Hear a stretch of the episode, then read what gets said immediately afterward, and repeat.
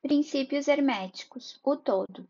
Sob as aparências do universo, do tempo e do espaço e da modalidade, está sempre encoberta a realidade substancial, a verdade fundamental, o caibalho. A substância é aquilo que se oculta debaixo de todas as manifestações exteriores. A essência, a realidade essencial, a coisa em si mesma, etc. Substancial é aquilo que existe atualmente, que é o elemento essencial, que é real, etc. A realidade é o estado real, verdadeiro, permanente, duradouro, atual de um ente. Debaixo e dentro de todas as aparências ou manifestações exteriores, sempre houve uma realidade substancial. Esta é a lei.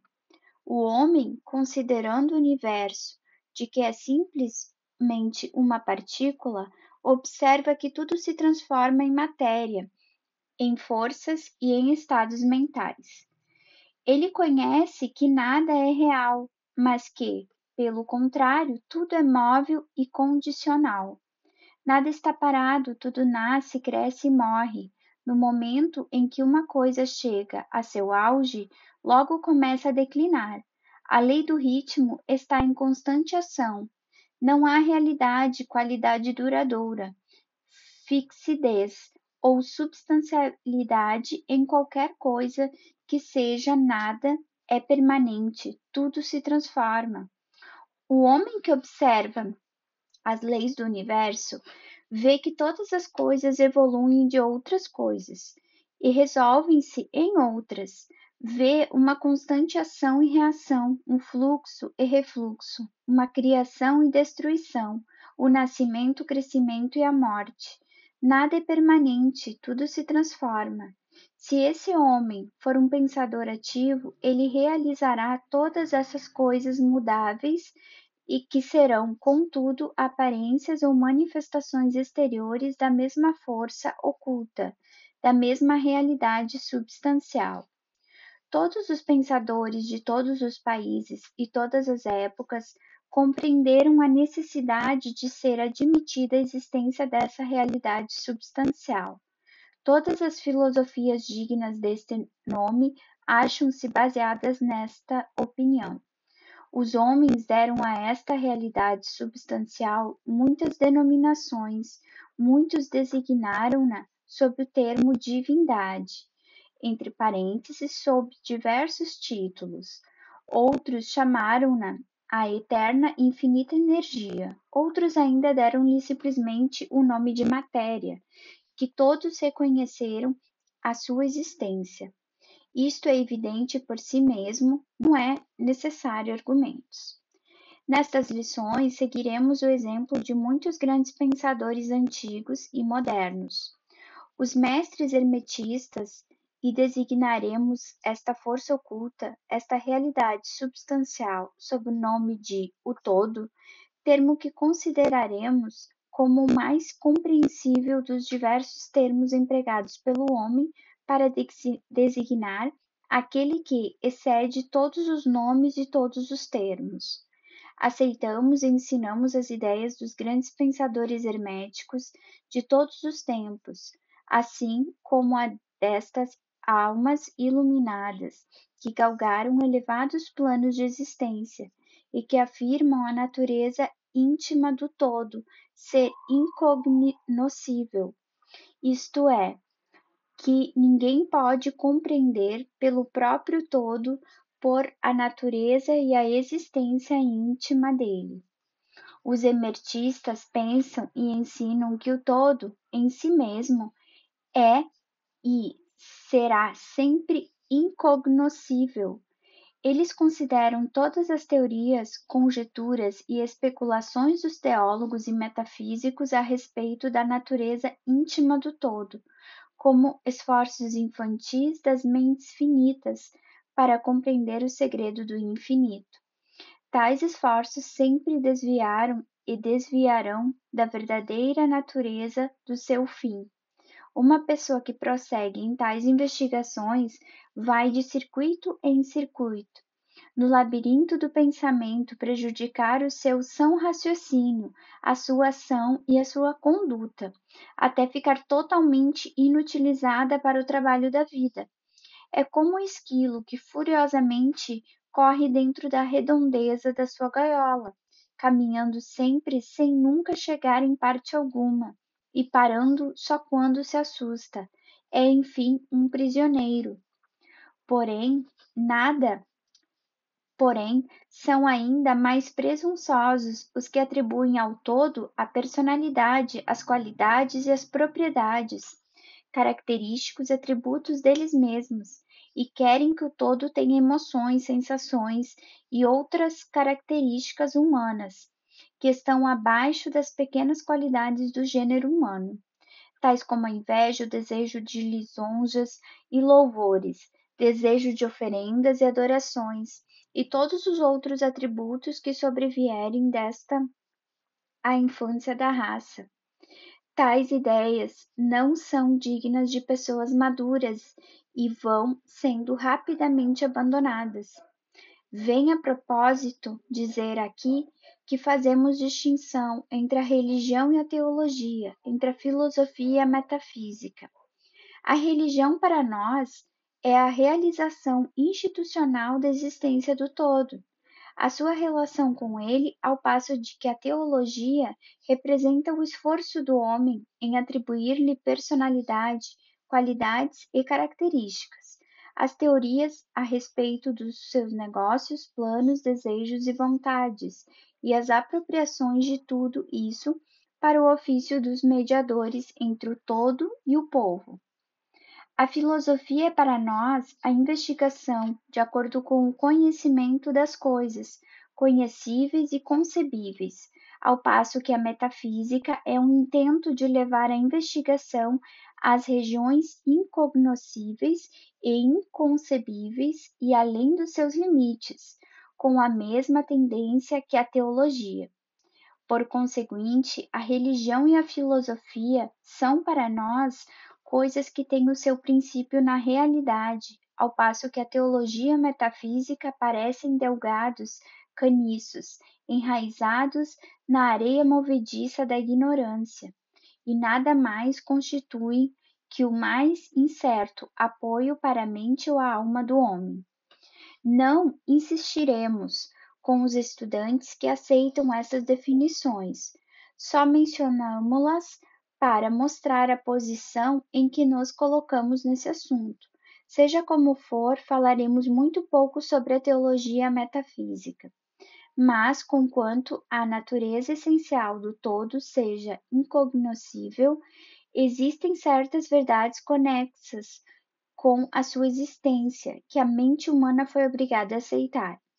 E o exame dessas verdades forma um assunto próprio para investigação, mormente quando elas concordam com o testemunho do iluminado nos planos superiores. Nós, vo, nós vos convidamos a fazer certas estas investigações. Aquele que é a verdade fundamental, a realidade substancial, está fora de uma verdade denominação, mas o sábio chama o, o todo, o caibalho. Na sua essência, o todo é incognoscível, o caibalho. Mas os testemunhos da razão devem ser hospitaleiramente recebidas e tratados com respeito, o caibalho. A razão humana, cujos testemunhos devem aceitar ao raciocinar sobre alguma coisa, nos diz o seguinte a respeito do todo, mas sem pretender levantar o véu do incognoscível. Primeiro, o todo é tudo, o que é real.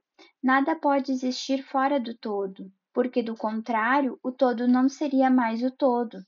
Segundo, o todo é infinito, porque não há quem defina, restrinja o limite, o todo. É infinito no tempo ou eterno, existiu sempre, sem cessar, porque nada há que o pudesse criar, e se ele não estivesse existido, não poderia existir agora. Existirá perpetuamente, porque não há quem o destrua. e ele não pode deixar de existir, porque aquilo que é de alguma coisa não pode ficar sendo nada. É infinito no espaço, está em toda parte porque não há lugar fora do todo. É contínuo no espaço, sem cessação, separação e interrupção, porque nada há que separe, divida ou interrompa sua continuidade. E nada há que encher lacunas.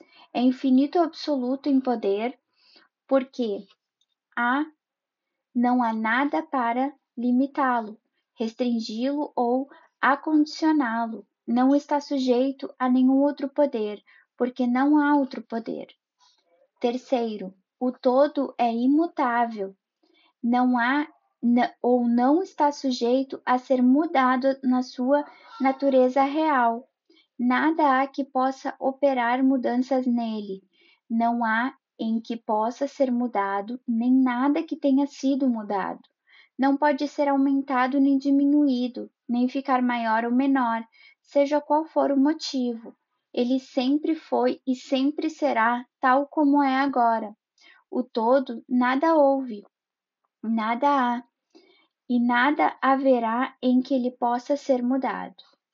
Todo sendo infinito, absoluto, eterno e imutável, segue-se em tudo que é finito, passageiro, condicional, imutável, não é o todo. E como não há nada real fora do todo, todas as coisas finitas não são reais.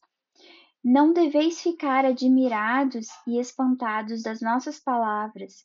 Não queremos levar-nos à ciência cristã, fundada sobre a parte inferior da filosofia hermética. Há uma reconciliação para o aparente estado contraditório atual do assunto.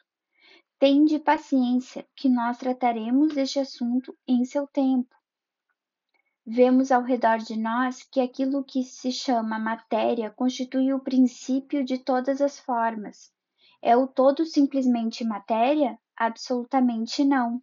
A matéria não pode manifestar a vida ou a mente. E como a vida e a mente são manifestadas no universo, porque nada é superior à sua própria origem, nada se manifesta como efeito que não seja na causa, nada evolui como consequente que não tenha evoluído como antecedente. Quando a ciência moderna nos diz que não há realmente outra coisa senão matéria, devemos saber que aquilo que ele chama matéria é simplesmente uma energia ou força interrompida, isto é, uma energia ou força com poucos graus de vibração. Disse um recente escritor: a matéria obscureceu-se no mistério. Mesmo a ciência materialista já abandonou a teoria da matéria e agora se apoia sobre a base da energia. Então, o todo é simplesmente energia ou força? Não, não é energia ou força como os materialistas empregam estes termos, porque energia e força deles são coisas cegas e mecânicas, privadas de vida ou de mente. A vida ou a mente não pode evoluir da energia ou força cega pela razão dada acima, que nada é superior à sua própria origem, nada evolui que não tenha evoluído, nada se manifesta como efeito que não tenha tem a sua causa, e assim o todo não pode ser simplesmente energia ou força, porque se assim fosse, não teriam existência a vida e a mente, e nós sabemos muito bem que elas existem, porque somos nós os que temos vida, e que empregamos a mente para considerar esta questão, assim como os que pretendem que a energia ou força é tudo. O que é, o que é, pois, que sabemos existir no universo que é superior à matéria ou energia? A vida é a mente. A vida é a mente em todos os seus diversos graus de desenvolvimento. Então perguntais: quereis dizer que o todo é vida e mente? Sim e não. É a, é a nossa resposta. Se entendeis a vida e a mente como nós, pobres mortais, conhecemos-las, Diremos não. O todo não é isto, mas que natureza de vida e de mente quereis significar? Direi vós. A resposta é: a mente vivente, muito acima do que os mortais conhecem por estas palavras, como a vida e a mente são superiores às forças mecânicas ou à matéria. A infinita mente é muito superior em comparação à vida e à mente finita. Queremos exprimir que as almas iluminadas significam, ao pronunciarem reverentemente a palavra espírito, o todo é a infinitamente vivente. O iluminado chama, chama espírito.